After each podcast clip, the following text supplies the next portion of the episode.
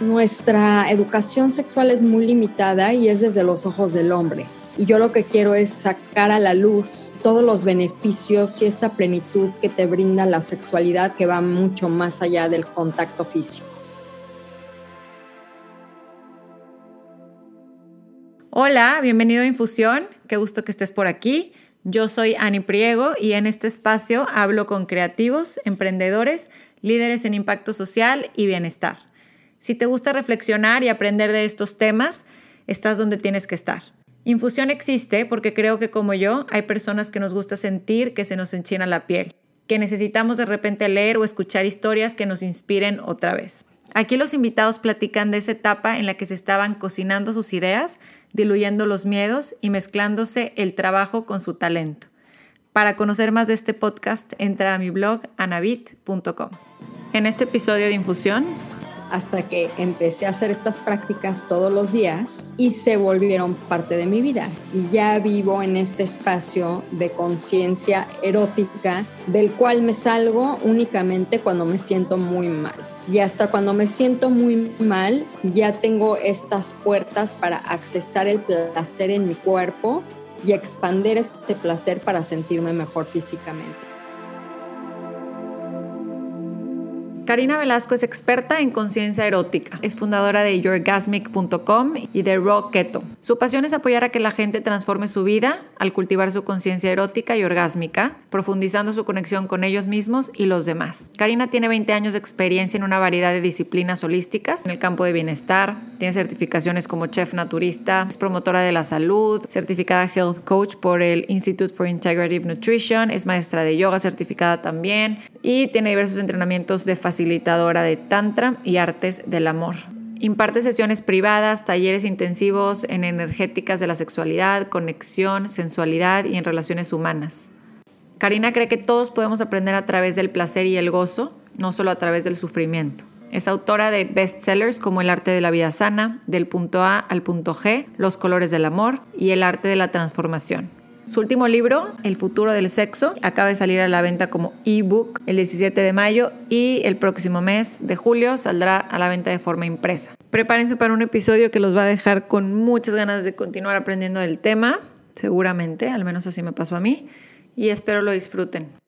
Listo, pues empezamos. Primero agradecerte por aceptar esta invitación a Infusión Podcast. Me gusta muchísimo cómo abordas el tema de la sexualidad, que es tu especialidad. Eres experta en conciencia erótica. Llevas más de 20 años estudiando y aprendiendo y además tú siendo coach en, en estos temas. Y es un tema que me intriga mucho. Digo, de entrada, por tú como mexicana, entiendes, imagínate yo de Monterrey, México. Mis papás de Ciudad de México, fíjate, mucho más abiertos, pero yo como, como buena regiomontana, católica, creces no hablando mucho de la sexualidad. En mi casa se podría decir que era tabú porque lo hablábamos como para temas de reproductivos, temas de biología, ya sabes, así de crecimiento, y no, no era un tema muy abierto más bien era un tema abierto. Y me ha gustado mucho a lo largo de mi vida ir descubriendo todo esto de que tú hablas mucho de, del placer, del gozo, del bienestar, de, de todo este tema alrededor de la intimidad y la sexualidad. Entonces, por eso te invité. Hay mucha gente que lo esté hablando y, y, me encanta que sea una mujer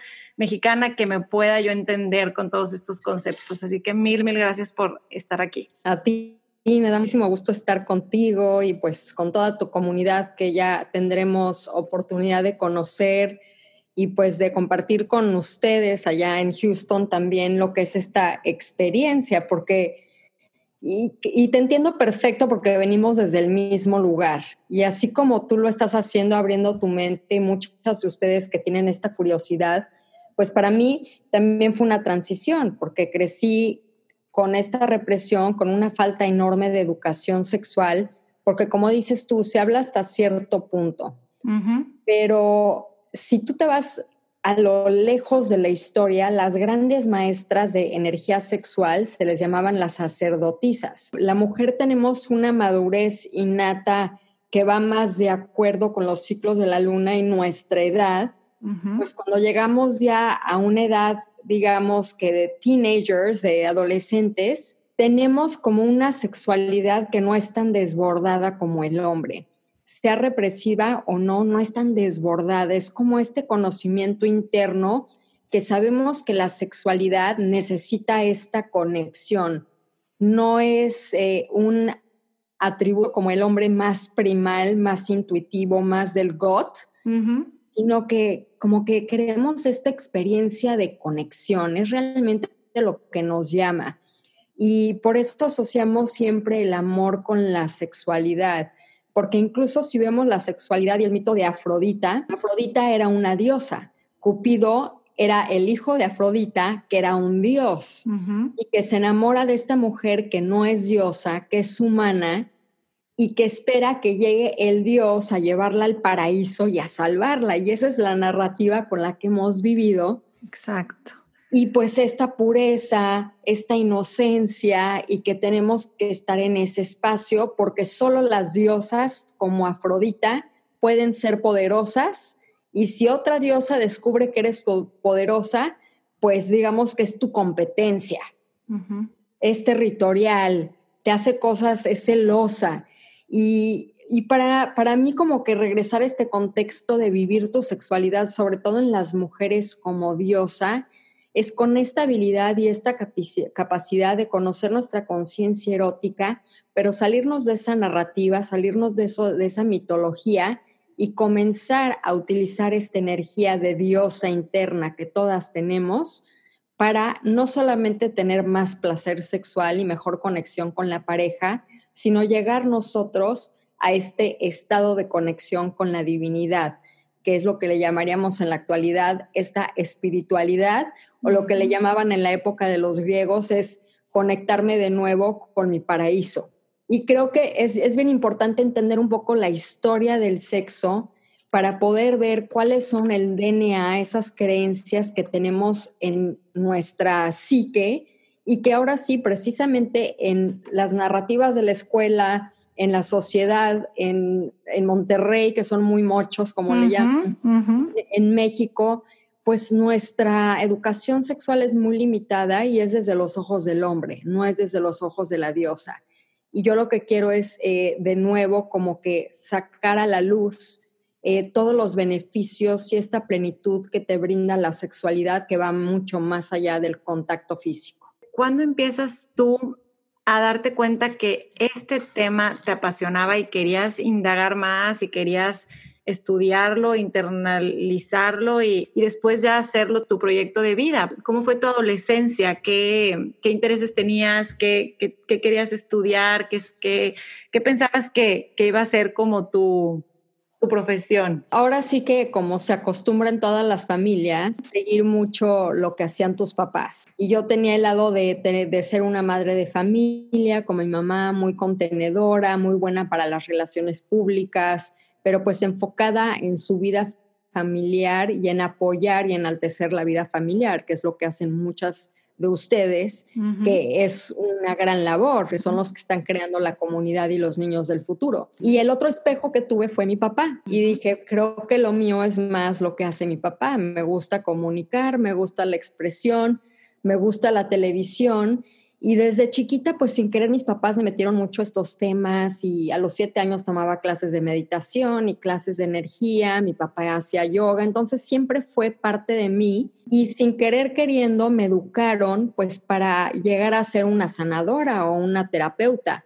Okay. Sin saberlo, ¿no? Porque pues estoy en clases de energía, meditando y aprendiendo a hipnotizar conejos a los 10 años y viendo auras. Eh, pero pues no se utilizaba este tipo de cosas, o sea, eran los maestros iluminados, los seres humanos normales, pues no podíamos hacer esas cosas. Y es cuando pues me dedico en mi adolescencia, desde los 17, bueno, desde los 14 años a hacer teatro, para los 16 años ya empezar a trabajar en la radio, en comunicación, a la par que seguía yo estudiando, estudié con Marta Sánchez Navarro eh, conciencia de salud, de cómo somatizamos las emociones. Tuve otro, mi maestra Chris Griscom, que me enseñó toda esta técnica de energía con luz. Eh, tomé con Brian Weiss terapias de reencarnación, fui a los cursos de Deepak Chopra cuando iban cinco personas. Como que eso, digamos que fue parte de mí. Y en el 2000 me cansé mucho de los medios de comunicación, tuve una experiencia bastante traumática eh, pues de heredar un programa en otro canal y tener la presión de alcanzar el programa de mi papá, que no podía manejar una niña de 23 años, 24 años. Y me retiré, dejé absolutamente todo cuando estaba en el tope de mi carrera eh, de entretenimiento y me fui a India. Y yo empecé a leer al filósofo Osho que Osho es hindú, tiene muy mala reputación, sobre todo después de su documental en Netflix, eh, pero su filosofía me llamó mucho la atención y yo me fui a India a continuar con la yoga, pero dije, me voy a desviar y voy a ir a su ashram. Ok. Y este ashram, pues es este espacio donde, pues es una comunidad espiritual donde te vas a explorar a ti misma. Y en este ashram eh, empecé a sentir eh, las dinámicas de la energía sexual a través de diferentes meditaciones eh, que practicaba Osho, que son las meditaciones dinámicas, y él era muy pro sexo. Incluso tiene un libro muy lindo que era del sexo a la superconciencia. Pero en ese momento sentí tanto poder, me sentí tanto a mí y venía con tantas creencias, me escapé y me fui al opuesto que es el vipassana, que es casi casi ser monja. Ok. El estilo budista. Y este fue mi primer acercamiento y en el 2009, en el 2000, ese, misma, ese mismo viaje me fui a escalar los Himalayas y eh, cuando terminé subiendo a la, a, la, cima, tuve un orgasmo de cuerpo entero. Wow. Que yo no sabía que había sido un orgasmo. Y ese fue, digamos, que mi despertar en la sexualidad sagrada para ya en el 2009 eh, que tuve mi otra experiencia de cuerpo completo orgásmico en una sesión de eh, shiatsu con huesero. Y ahí es cuando dije, ¿qué es esto? Y esta persona, este terapeuta me dijo, pues es tantra, ve a estudiar con esta maestra. Y a las dos semanas estaba con ella, Margot Anand, que le llaman la abuela del tantra. Tiene un libros hermosos y con la que me entrené algunos años. Y ahí empezó, digamos que ya mi despertar y, trabajar mucho a nivel mental para dejar ir esas creencias. Tuvo que haber tres, así, tres momentos para que te, para que te adentraras ya en ese tema, tres momentos muy claros. El primero me llama la atención, ¿qué fue? Fue como un, lo describirías como, como miedo, como, porque, porque es que para ti fue en la India, e, este, en una búsqueda, pero a muchos nos puede pasar en, nuestra vida diaria, ¿no? Ese miedo a enfrentarnos a algo nuevo que, nos abre las puertas a la plenitud, como tú lo describes. ¿Qué sentías? ¿Qué era? Como que sí quiero, pero no, no debo. ¿Qué era? No, más que el deber o no deber, yo creo que estamos muy, muy educados para entrenarnos mentalmente y vivir en nuestra mente. Sí. Y cuando te abres a la sexualidad y a la energía es una experiencia sensorial y es una experiencia del cuerpo. Y creo que yo sentí tanto en mi cuerpo que me asusté porque yo no había estado en contacto con mi cuerpo físico de esa forma. Ok. Y eso sucede cuando nos pasan cosas nuevas, cuando estamos hablando eh, cuando tienes incluso tu primer orgasmo, te asustas un poco. Cuando sientes mucho placer, dices, ¿qué voy a hacer con este placer? Porque no entrenamos a nuestro cuerpo, así como lo entrenamos para ponernos fit, no lo entrenamos para sentir. Y yo creo que es lo que me asustó esa, en esa primera instancia, el haber sentido mucho, porque era sentirme muy viva, pero sientes un poder tan peculiar de estar en tu cuerpo y de sentir esta energía que puede salir corriendo, que es lo que le pasa a muchos. Muchos llegan a mi curso, tengo seis módulos y en el dos salen corriendo y solo llegan la mitad al último curso. Porque estaban listos en ese momento. Es un proceso, no estamos listos porque estamos educados para entender nuestra mente y cultivar nuestra mente y cultivar nuestra fitness físico desde otra perspectiva que no es a través de el rendirnos y soltar el control. Yo, como muchas de ustedes, en mi adolescencia quería controlar toda. Y cuando hablamos de la energía sexual y de la energía, tienes que dejar ir el control y permitir que la energía te lleve. Hablas mucho de ser libres, de, de, sentirnos y ser libres. Hay algo que, que, leí que me gustó tuyo, que dice, el cuerpo es nuestro vehículo para conectar con otros, para la intimidad, sentir placer. Platícame cómo empiezas tú ya una vez que dices, bueno, voy a, voy explorarlo. Siempre has sido una persona muy curiosa, aventurera, te describes muy racional y científica también ¿qué pasos empiezas a dar para tú llegar a esta libertad y esta plenitud? Pues es una práctica. Yo creo que es como cuando te quieres poner muy fit y dices, primero voy al gimnasio, voy a hacer yoga dos veces a la semana. Y sientes tanto cambio y tanto beneficio que dices, voy a ir tres. Y luego no sabes qué, voy a ir cuatro. Voy a ir cinco días y ya lo conviertes en una práctica que es, es parte de tu vida. Yo para mí ya no es, ay, ir a hacer ejercicio, ya es parte de mi vida, ya es una rutina. Y lo que comencé yo a hacer es esta práctica hasta que empecé a hacer estas prácticas todos los días y se volvieron parte de mi vida. Y ya vivo en este espacio de conciencia erótica del cual me salgo únicamente cuando me siento muy mal y hasta cuando me siento muy mal, ya tengo estas puertas para accesar el placer en mi cuerpo y expandir este placer para sentirme mejor físicamente. Entonces, la práctica, como todo, es la que nos lleva a esta libertad y a este acceso a nuestra conciencia erótica. Hablas de esta energía orgásmica que es omnipresente, que es el Botox natural, lo describes así, me encantó. Es una fuente de sanación infinita y nos conecta con nuestra humanidad, sensualidad y con el Cosmos, que describe un poco Yorgasmic, ¿no? Que es tu blog y me gustaría que me platiques cómo podemos elevar nuestra conciencia a través de esta energía sexual. Es una experiencia, por eso es, eh, eh, hicimos este libro, El futuro del sexo, precisamente para contestar a todas estas preguntas, porque no es una pregunta que puedes contestar en una definición o en 15 minutos. Claro. Es todo un trayecto llegar hasta ese punto. Y después con la práctica tú vas a llegar y lo vas a sentir y en ese momento que lo sientes ya es tuyo. Y lo que te estamos dando en esta guía es todas las herramientas para que llegues a ese punto donde lo sientes y las prácticas para que puedas sostener ese espacio.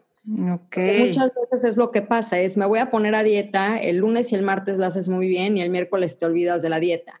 Lo mismo sucede con este contacto con la energía sexual y la energía orgásmica. Y hasta que no vives esta práctica y la entiendes, tengo una práctica de respiración que me encanta porque la diseñé eh, para mis cursos de dos días. Pero después empecé a darlas a personas que nunca han estado en contacto con la energía sexual. Y a través de la respiración y esta modalidad en particular lograron accesar a esos niveles alterados de conciencia. Entonces ya tienen una experiencia que hicieron suya, les abrió la mente, ya saben cómo se siente, es un punto de referencia y de ahí ya comienzan a hacer las prácticas para poder cultivarlas ellas mismas. Ok, sí, justamente estaba viendo que el futuro del sexo, que es tu sexto libro, que escribiste con, en conjunto con tu mentor y con tu maestro. Y son eso, herramientas. Dices que, que fueron sido ocho años, ¿no? Para ti de, trabajo, de enseñanzas en, en, estos temas y los comparten ahí. Me encanta que lo hayan escrito juntos porque cuéntame de ese, de ese proceso para plasmar esa, eh, todas estas herramientas, ¿no? Eh, me imagino que no fue, no fue rápido y fácil sentarse a escribirlo juntos. Es un proceso muy interesante porque los dos tenemos nuestro fuerte, ¿no? Lawrence tiene como una mente muy abstracta que atrapa muchos conceptos. Estuve en coaching personal con él siete años, hace cinco años empezamos a enseñar juntos, entonces nos conocemos muy bien y yo soy muy buena para darle forma y estructura y el proceso que fue estas pláticas, estas exploraciones. ¿Te acuerdas la clase y la meditación que dimos en este retiro y en el otro retiro y empezar a ver? Yo refiné, digamos, que la metodología, que es la estructura, y después él me daba los insights de cada cosa de la estructura. Entonces fue como una herramienta muy linda y, fue muy interesante para mí porque es la primera vez que escribo con alguien más, aunque siempre todos mis libros, pues siempre he aplicado conceptos de conversaciones y experiencias que he tenido con otros, porque yo aprendo a través de la experiencia. Así fue como se cocinó este proyecto. En verano me eché dos meses eh, encerrada en mi casa escribiendo seis, siete horas al día. Pesado, pero lo logramos. Lo lograron y ya está en ebook, lo podemos conseguir en Amazon, en en Apple Books y, próximamente en impreso, ¿verdad? En impreso en verano, ya que salgamos de, esta, y en inglés en una semana sale tanto en paperback como en ebook, que también pueden pedir en Amazon. Perfecto. Vamos a platicar un poquito, Karina, de la autoestima sexual. ¿Qué te has topado tú y, bueno, cómo ha sido para ti en tu experiencia y también no nada más es para mujeres tus talleres y tus cursos, ¿verdad? Es para hombres y mujeres. En general, ¿qué te has topado que, que, con qué batallamos más para llegar a tener este autoestima sexual? Pues la falta de autoestima sexual va muy alineado con la falta de autoestima. Y esto quiere decir todas estas eh, formas que la vida, que los medios de comunicación, que la sociedad nos ha dicho, no puedes, no eres lo suficiente, que está mal contigo, ya te ves muy vieja, píntate el pelo, hasta siempre hay algo que está mal conmigo. Y eso se traduce simplemente a la experiencia sexual. Además, si cuentas que no hay educación, una educación real, la gente se educa por la pornografía o por libros de anatomía que no nos dan la suficiente información. Que son irreales. la, pornografía es un show. Claro. Y entonces, pues hay esta autoestima porque lo que se ve no es real y queremos alcanzar algo que no es posible. Y, y, la falta de autoestima es siempre esta pregunta con lo que me topo mucho con mis clientes personales, porque también doy mucho coaching personal, es qué hice mal, qué está mal conmigo. Y creo que ahí está el principio, cuando entendemos que nada está mal, simplemente que tenemos que desaprender mala información, empezamos a cultivar nuestro autoestima. Y el autoestima también está ligado con la forma en que tú te relacionas contigo misma. Y cuántas veces no tenemos esta comunicación con nuestra energía sexual, como que decimos, somos seres muy espirituales y estamos en contacto rezando, en los templos, meditando, pero no le damos atención a nuestra sexualidad y a nuestros órganos genitales. Si no les damos atención, pues ¿dónde está la autoestima? Es como un niñito. Tienes un hijito y si no le haces caso, su autoestima está en el piso. Tienes que estar bien, mijito, lo hiciste muy bien, tú puedes y no tenemos este tipo de relación con nuestros genitales, que también es parte de cultivar nuestro placer y pues lo que retratamos eh, tanto en el libro como en mi coaching personal es mucho esta conexión y reconexión con nuestros órganos genitales, en el caso de las mujeres con nuestro útero, que es donde crece la semilla de la creatividad, para poder estar bien conectados. ¿Qué piensas tú de la luminosidad, la superconciencia sexual a la que tú has llegado y practicas todos los días, como dices, a lo mejor no es como un algo que llega, sino que todos los días buscas. ¿Cómo lo encuentras tú todos los días? ¿Qué te funciona a ti para, para volver a conectar con esa energía orgásmica? Yo creo que en principio es ver dónde está tu cuerpo, dónde están tus emociones y dónde está tu mente. Y cuando yo entiendo en dónde estoy y qué es lo que está pasando en mi ser, tengo un kit de herramientas donde digo, hoy voy a meditar, hoy voy a bailar, hoy necesito un baño de tina, hoy necesito un orgasmo clitoral, hoy necesito eh, hacer un poco de yoga. Y, vas buscando, de acuerdo a dónde estás, lo que necesitas que pueda servirte mucho mejor. Es como llevar tu coche al taller le pueden poner anticongelante y aceite, pero lo que necesita es agua. Hay una anécdota que contaste alguna vez que me llamó mucho la atención, de que cuando estabas en un curso tántrico en Praga, al morir tu papá estabas como en un duelo, pero no habías llorado y no lo habías sacado. Y me gustó mucho el ejemplo que, que nos pasa, en mi caso, bueno, mi mamá murió también hace tres años y entiendo lo que es el, el, los, las emociones reprimidas y guardadas. Y en tu caso, platícame de esa experiencia en, ese curso, cómo la energía sexual migró al, corazón y cómo te sentías y cómo, cómo a lo mejor hemos, podemos haber experimentado nosotros algo así y sin, sin identificarlo como tal. Pues es que para poder tener un orgasmo, como dices tú, de superconciencia, tienes que estar muy abierta, tienes que estar muy vulnerable. Y cuando yo estaba en este espacio vulnerable y dejo de querer controlar lo que va a suceder, tu energía hace lo que necesita hacer para crear más espacio en tu ser. Y se fue al corazón y me recargué en un árbol y empecé a llorar y empecé a sentir todo el duelo y este dolor terrible del vacío de la pérdida de mi padre, porque no me había dado la oportunidad y ya sentía que tenía las herramientas para poder contener ese dolor y transformarlo. Pero pues todo fue una cuestión de práctica y de rendirme a decir, energía, ¿qué es lo que necesito sanar? Y era algo que no había sanado. Y así fue cuando, cuando sané y permití dejar el duelo y después de ese día ya no volví a sentir duelo. Qué intenso y qué bonito al mismo tiempo lo describiste hermoso. ¿Qué relación le ves a la sexualidad con la espiritualidad? ¿Cómo lo describirías? Pues somos seres sexuales y somos seres espirituales. Y la energía del cosmos con la energía de vida es una misma energía. La energía de vida es la energía sexual, con eso creamos vida. Y todo lo que buscamos en la espiritualidad nos los da esta energía sexual lo que hacemos es empezar a refinar esa energía sexual de lo más denso, de lo más material, de lo más físico, a subirla a través de tu cuerpo para que pueda conectarse con la espiritualidad. Y en eso encuentras este matrimonio que en el Tantra es de Shiva Shakti, del yin y el yang en el chi, del femenino y el masculino, donde se unen además las energías cósmicas de la tierra, junto con la energía sexual. Y esa es la diferencia del Tantra eh, a otro tipo eh, de sexualidad sagrada, que se trata de unir los diferentes aspectos del ser.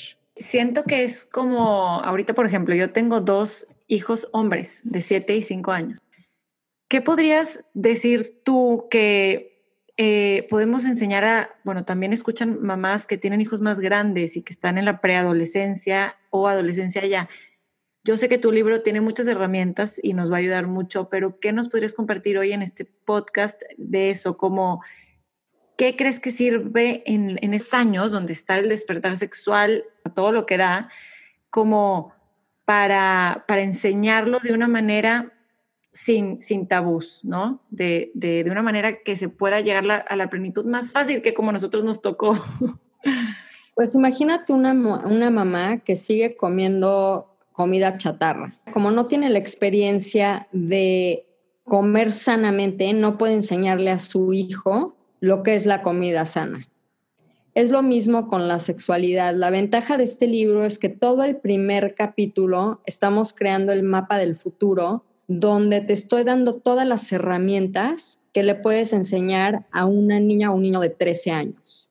Desde cómo comunicarte, cómo decir que no, cómo decir que sí, cómo crear conciencia en la sexualidad, cómo conectarte con tu cuerpo y lograr un espacio sagrado para que te descubras, en vez de decirte, niño, no te toques ahí, se te va a caer la mano, ¿no?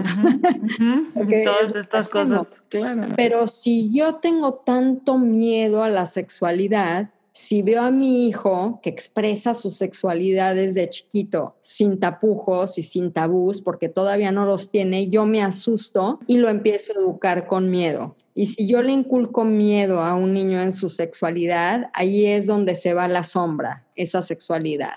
Y donde el niño es rebelde, no tiene límites, no quiere hablar de sexo ese, seguro, y empiezan pues todas estas eh, situaciones eh, como embarazos eh, que no queremos o conexiones que son tóxicas, porque pues yo educo a mi hijo con miedo porque tengo este miedo. Entonces, ¿cómo voy a poder hablar de la sexualidad si no me educo yo primero? Y para mí eso es lo más importante si quieres que tus hijos crezcan en un contexto de sexualidad sana. Totalmente cierto. Primero, primero nosotros. Me gusta mucho, soy fan de tu podcast, el podcast de Karina Velasco, y esta segunda temporada viene buenísima. Bueno, la primera fue de mujeres, mujer chingona, ¿no? De estas, todas estas entrevistas están buenísimas, escúchenlo. Y ahora acaba de empezar la segunda que habla de tabús. ¿Qué fue un tabú en tu vida? Además de este que me platicas de, pues, que, que la sexualidad en un inicio de, de, de chica, pero ¿qué otro tabú crees que tenías o has tenido que, que como superar? Ninguno.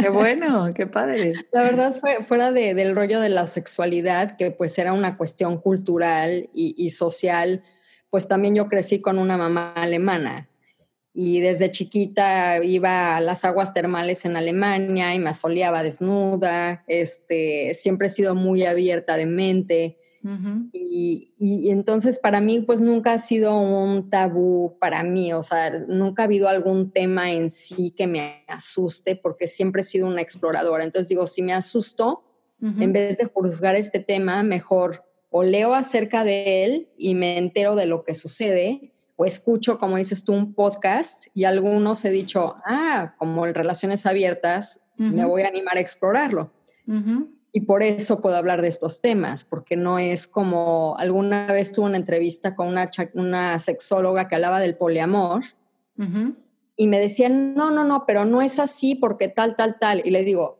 ¿has tenido una experiencia poliamor? No. Dije, yo llevo siete años en relaciones poliamor. Yo sé de lo que te estoy hablando.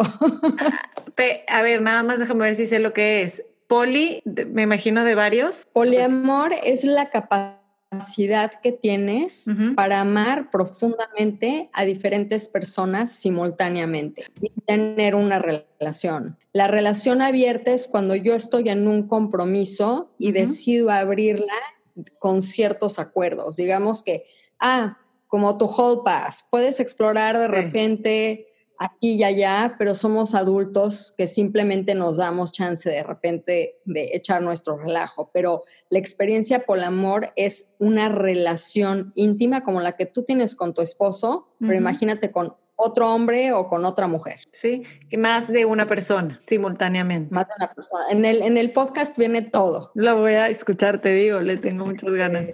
Quisiera saber, ¿qué es lo que más sentiría satisfacción que que puedes lograr con este libro, El futuro del sexo? Pues para mí en principio es empezar a crear una comunidad próxima donde vea que mis amigos y mis conocidos tienen relaciones plenas y donde también puedo yo empezar a entablar conexiones desde ese espacio.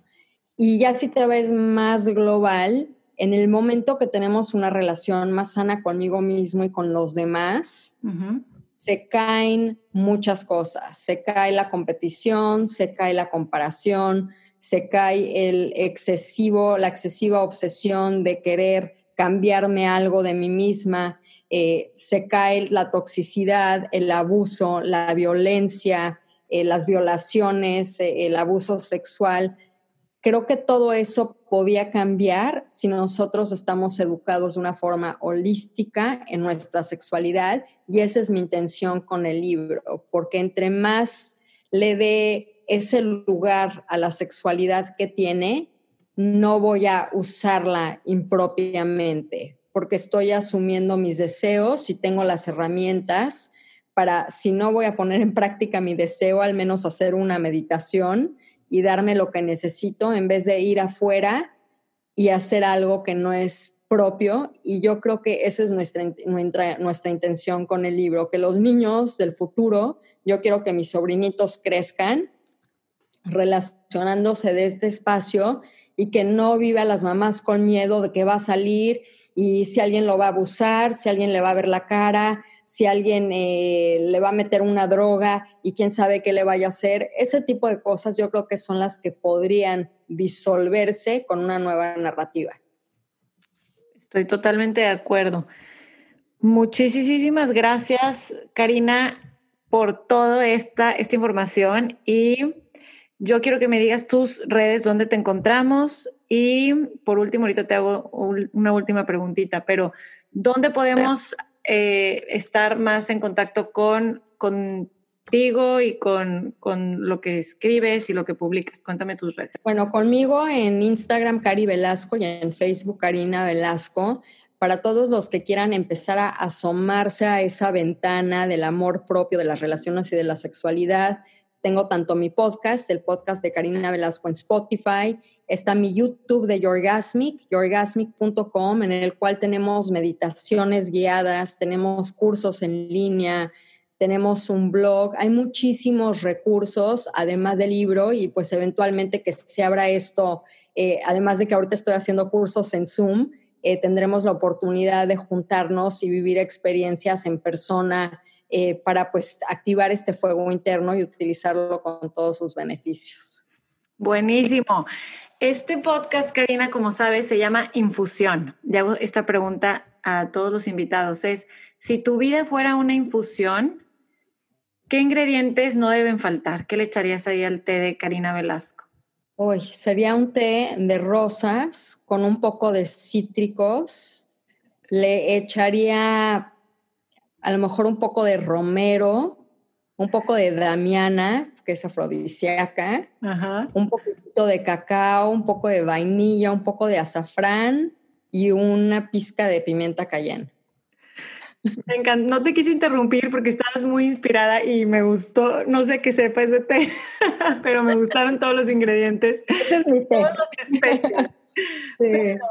el, mucha gente siempre me dice o hierbas o comida, pero eh, la pregunta en sí es si fuera tu vida una infusión que no sean ingredientes de comida, que sea, ¿qué le echarías ahí a, tu té de, de, de la vida? Ah, que no puede faltar. Pues orgasmos, tacto, juego, creatividad, un poco de melancolía que me inspira y mucha empatía y corazón. Qué bonito.